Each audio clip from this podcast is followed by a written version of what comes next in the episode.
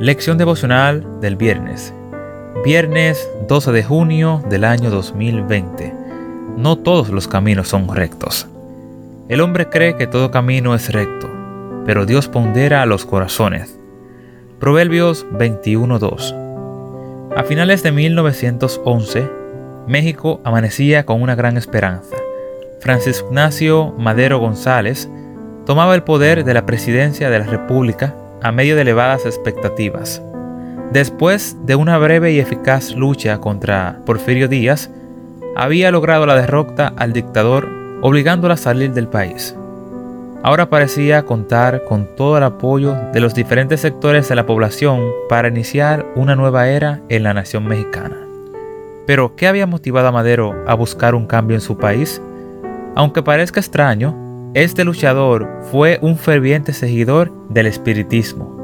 Desde 1891 había conocido estas doctrinas a través de las obras de Alan Carter y a sus 30 años era un fiel seguidor de sus ideas en su natal San Pedro de las Colonias.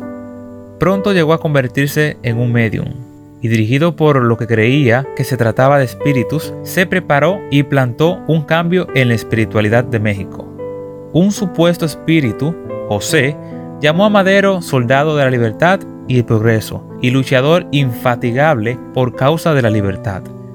El espíritu lo condujo a desarrollar una enorme fe y democracia, la defensa de la libertad y el respeto por la dignidad humana. Lo cierto es que tuvo un gran éxito y ganó la simpatía de los electores. No obstante, dos años después de haber tomado la presidencia del país, víctima de una traición, Madero fue asesinado el 22 de febrero de 1913, al lado del Palacio Lencubrí, junto al vicepresidente José María Pino Suárez. A partir de ese momento, se iniciaría una larga batalla entre diversos bandos que se dispusieron por el poder. No todos los caminos para llegar a la verdad son seguros. De acuerdo con la Biblia, el espiritismo es un engaño. Levítico 19:31.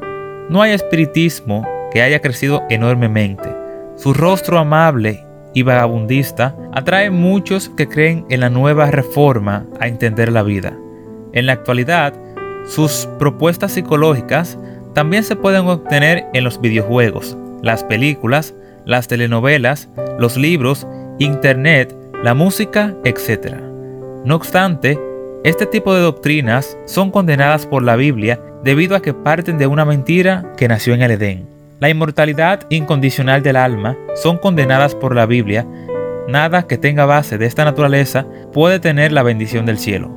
Hoy te invito a alejarte de cualquier tipo de actividad que se asocie con estas prácticas. Esto fue la lección devocional del viernes, viernes 12 de junio del año 2020 esperando que nos alejemos del espiritismo, confiemos en Dios y cualquier duda vayamos a la Biblia. Se despide con cariño y amor su amigo y hermano Sadósimo Tejeda, esperando que nos acompañen el sábado. Que Dios les bendiga.